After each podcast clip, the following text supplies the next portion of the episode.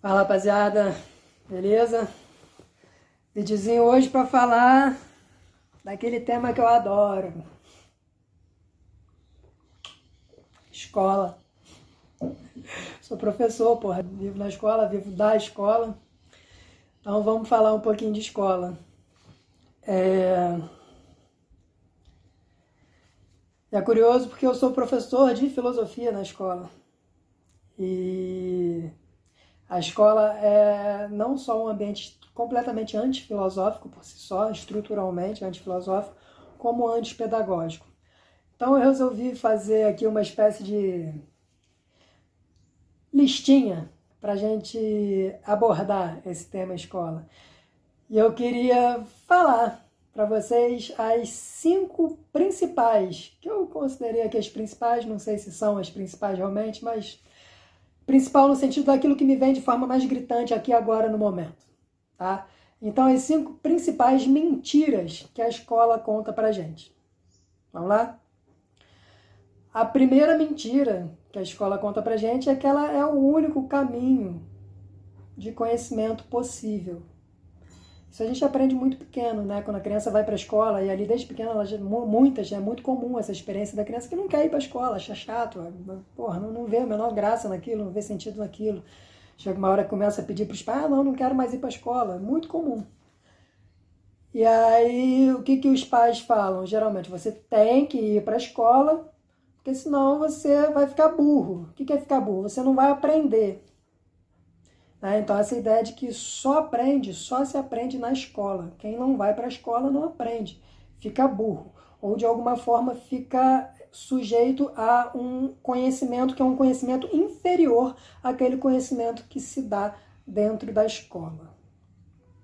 Que é algo muito complicado. Porque a escola, do jeito que a gente conhece, é uma, é uma instituição muito localizada no tempo e no espaço. Essa escola, do jeito que a gente conhece, ela é fruto do século XVIII.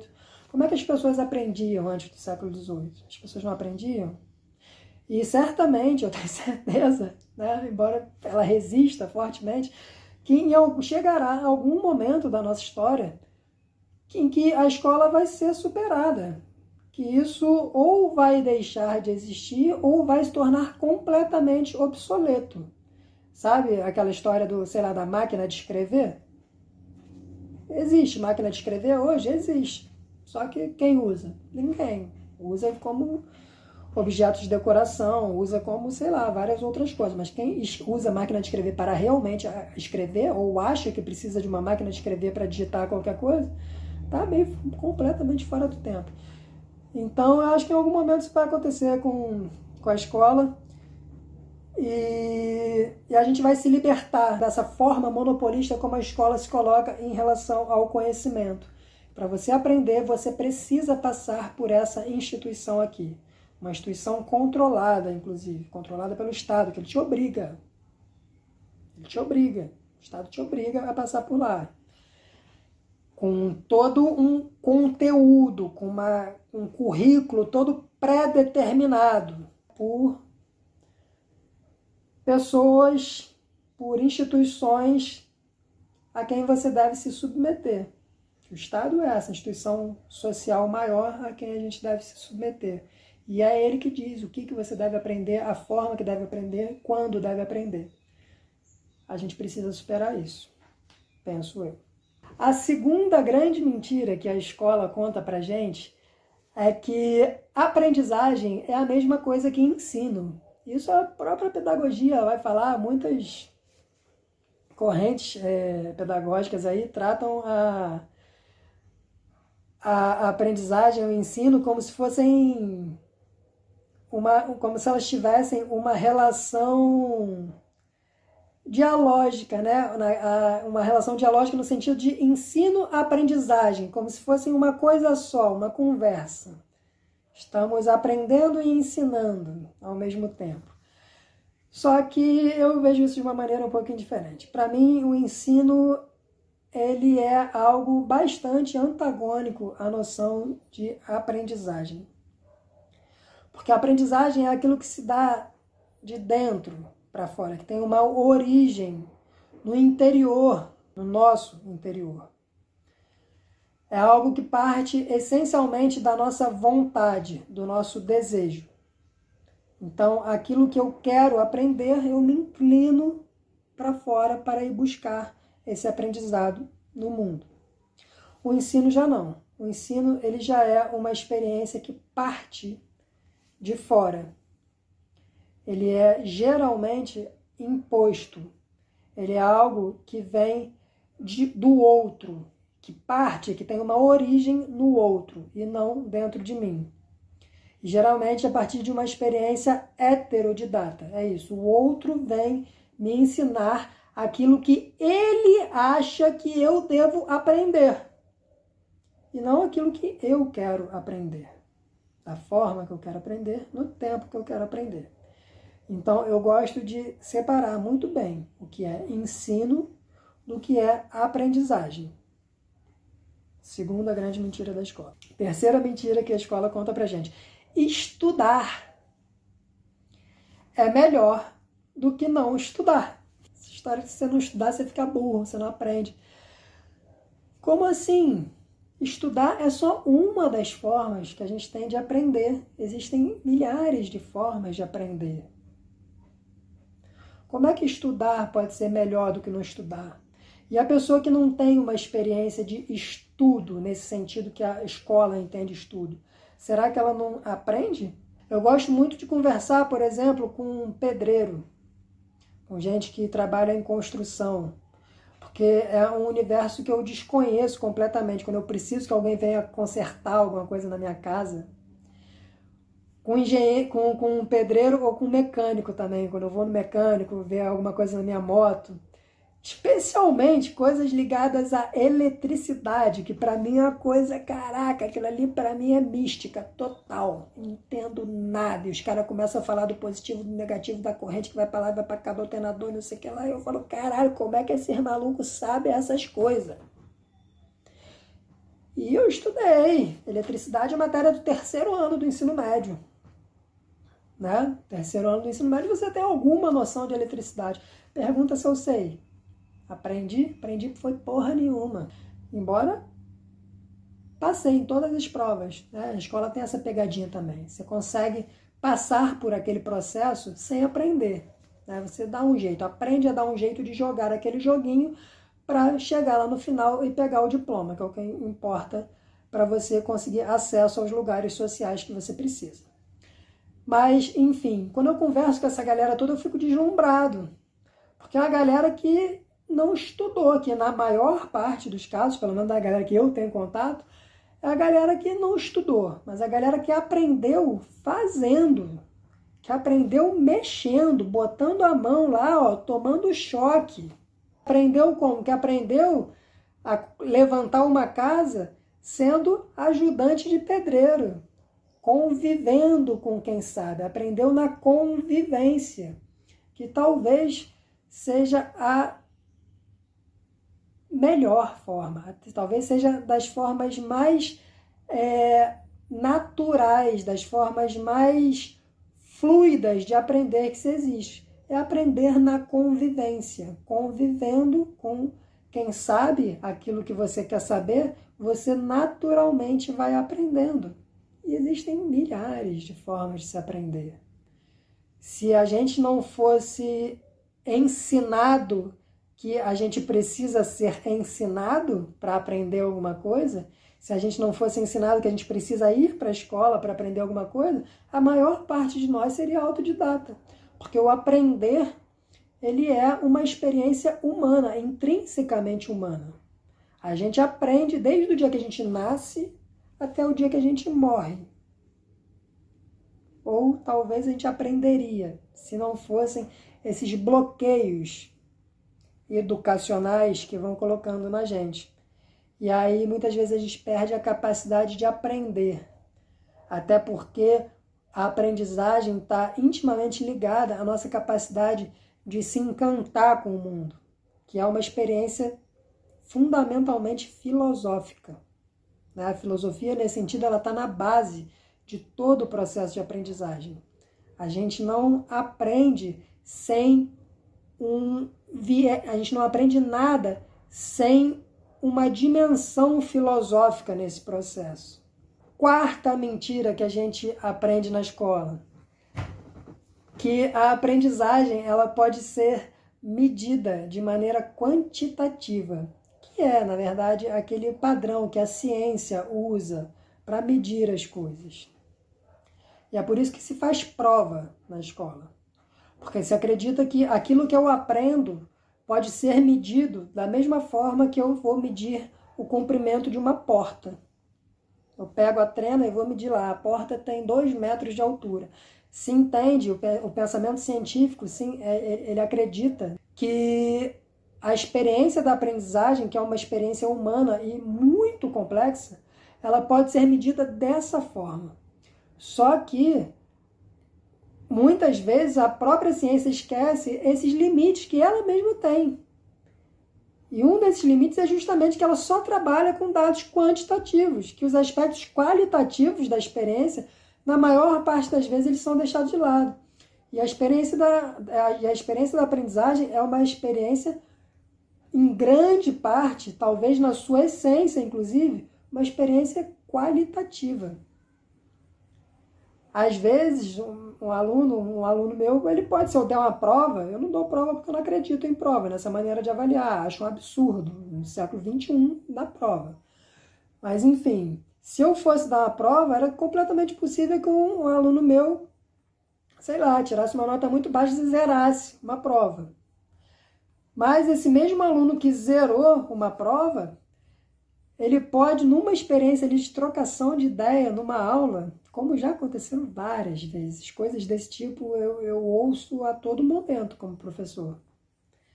Gente vindo me procurar para falar, às vezes, sobre uma coisa que eu falei, uma frase, no meio de uma aula inteira que, pum, que tocou, que fez balançar alguma coisa. Sabe aquela coisa que quando tu ouve, tu, bum, tu pega, vai embora, tu não ouve mais nada, depois que a pessoa está falando depois já pouco importa. E, e às vezes é isso, às vezes uma frase. Às vezes não é nem uma frase, às vezes é um olhar, às vezes é uma maneira de olhar, às vezes é um abraço no intervalo, uma maneira de tratar, uma maneira de ser. Às vezes essas coisas, que são coisas muito mais sutis, que fazem parte e que na verdade não só, não só fazem parte, mas que deveriam ser a parte mais fundamental de todo o processo educacional, são coisas que não, não dá para a gente medir, não são quantitativas. Elas operam num outro lugar dessa nossa dinâmica de aprendizagem. Então, essa história de que o aluno que tira nota baixa é um mau aluno, de que o aluno que repete de ano é um mau aluno, tudo mentira. Tudo mentira. Já tive muitos alunos e é muito comum, inclusive, inclusive se você pegar a própria história né, de pessoas grandes celebridades aí, tanto no campo da ciência, da filosofia, das artes, né, pessoas que eram completamente renegadas pelo sistema escolar e que pela métrica do sistema escolar elas não cabiam e se tornaram grandes gênios. Aliás, os gênios eles não cabem dentro da escola, isso é a coisa mais comum que tem. Quinta, Quinta grande mentira, e talvez a principal, né? a quinta grande mentira que a escola conta para gente. E essa que tem desdobramentos existenciais profundos na nossa alma. Desdobramentos existenciais que vão acompanhar a gente talvez para o resto da vida se a gente não atentar para isso e não conseguir de alguma forma transformar, ressignificar isso dentro da gente. A escola ensina para gente desde muito cedo que errar é errado. E errar não é errado. Errar é o principal meio que a gente tem de aprender. É a nossa principal ferramenta de aprendizagem é o erro. E a escola ensina a gente a olhar para o nosso erro como algo menor. Na escola, a gente aprende que o erro ele deve ser punido, seja no sentido é, pedagógico ali de, um, de algo que você errou numa questão da prova e você é punido com uma nota, porque a nota é uma punição, é uma, uma forma de excluir, é uma forma primeiro de classificar, de, de uma forma primeiro de quantificar. Primeiro a nota quantifica, depois ela classifica e como toda classificação, no terceiro passo ela exclui. Então, se você começar a errar demais, você vai tirar notas baixas. E se você começar a tirar notas baixas demais, você vai repetir de ano. E se você começar a repetir de ano demais, daqui a pouco você vai ser excluído desse processo. Seja porque a escola não te aceita mais, no caso das escolas particulares, que fazem isso de maneira bem descarada, chegam, convidam os pais e falam que pô, não pode mais. Algumas escolas públicas também, como por exemplo o colégio onde estudei, o colégio militar, você pode repetir no máximo duas vezes. Depois você é jubilado. E na escola pública, né, onde isso não acontece, que ela não pode te mandar embora, mas aquela a própria dinâmica da repetência contínua, ela gera na própria pessoa que está repetindo, no próprio aluno que está repetindo, esse senso de que, pô, eu estou sendo excluído, eu não posso acompanhar, eu não posso ir junto com a minha turma, né? Eu fui jogado para fora do barco. Então, com o tempo, o que tem de mais comum é que ele, ele mesmo abandone a escola, que vai causar aquilo que se chama de evasão escolar. Ah, o grande problema da evasão escolar, né? Se estivesse preocupado com, com evasão escolar, começava a, a pensar outras formas de olhar para esse tipo de coisa. Mas isso talvez ainda demore um pouco.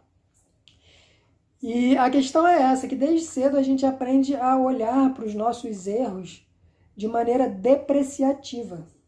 E tem uma historinha que eu conto, que eu costumo contar, né, quando eu vou falar sobre essas, conversar sobre essas coisas com os alunos.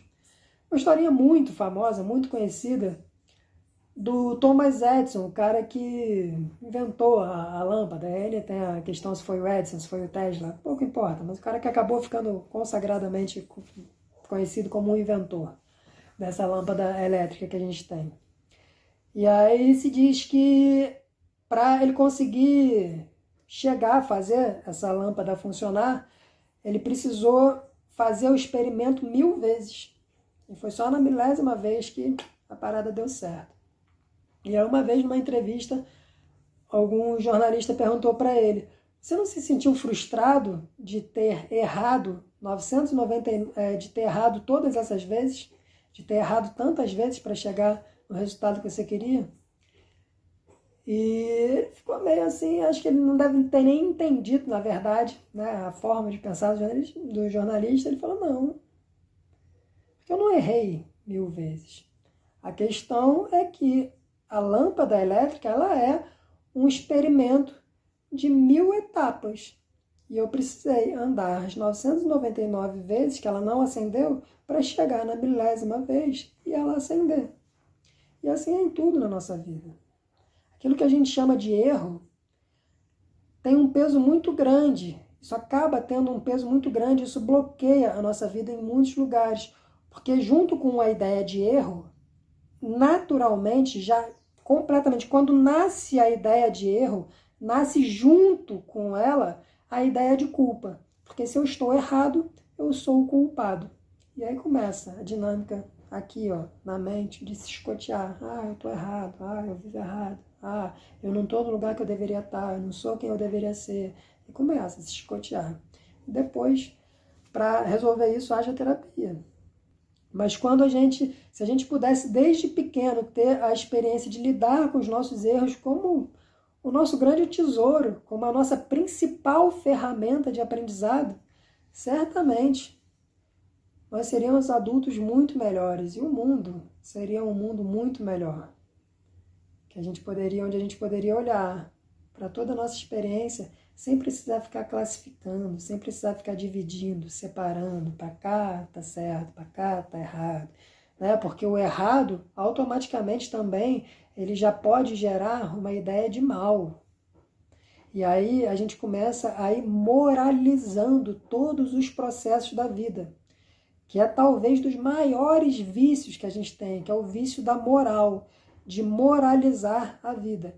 E a vida não é uma experiência, em princípio, moral? Em princípio, a vida não é uma experiência moral.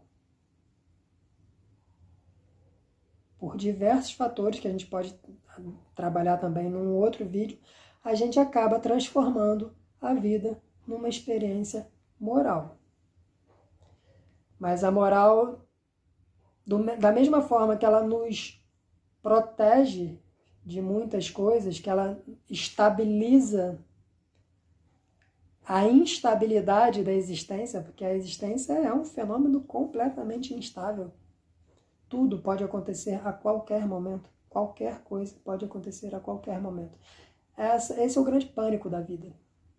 E para tentar de alguma forma dirimir essa instabilidade, que a gente morre de medo disso, né, dessa instabilidade existencial, a gente cria esses sistemas morais que vão trazer alguma espécie de conforto para a gente, porque estabiliza. Pá, tenho certo, tenho errado, tenho bem, tenho mal. Pá, aqui eu sei me virar, mais ou menos, aqui eu sei por onde andar.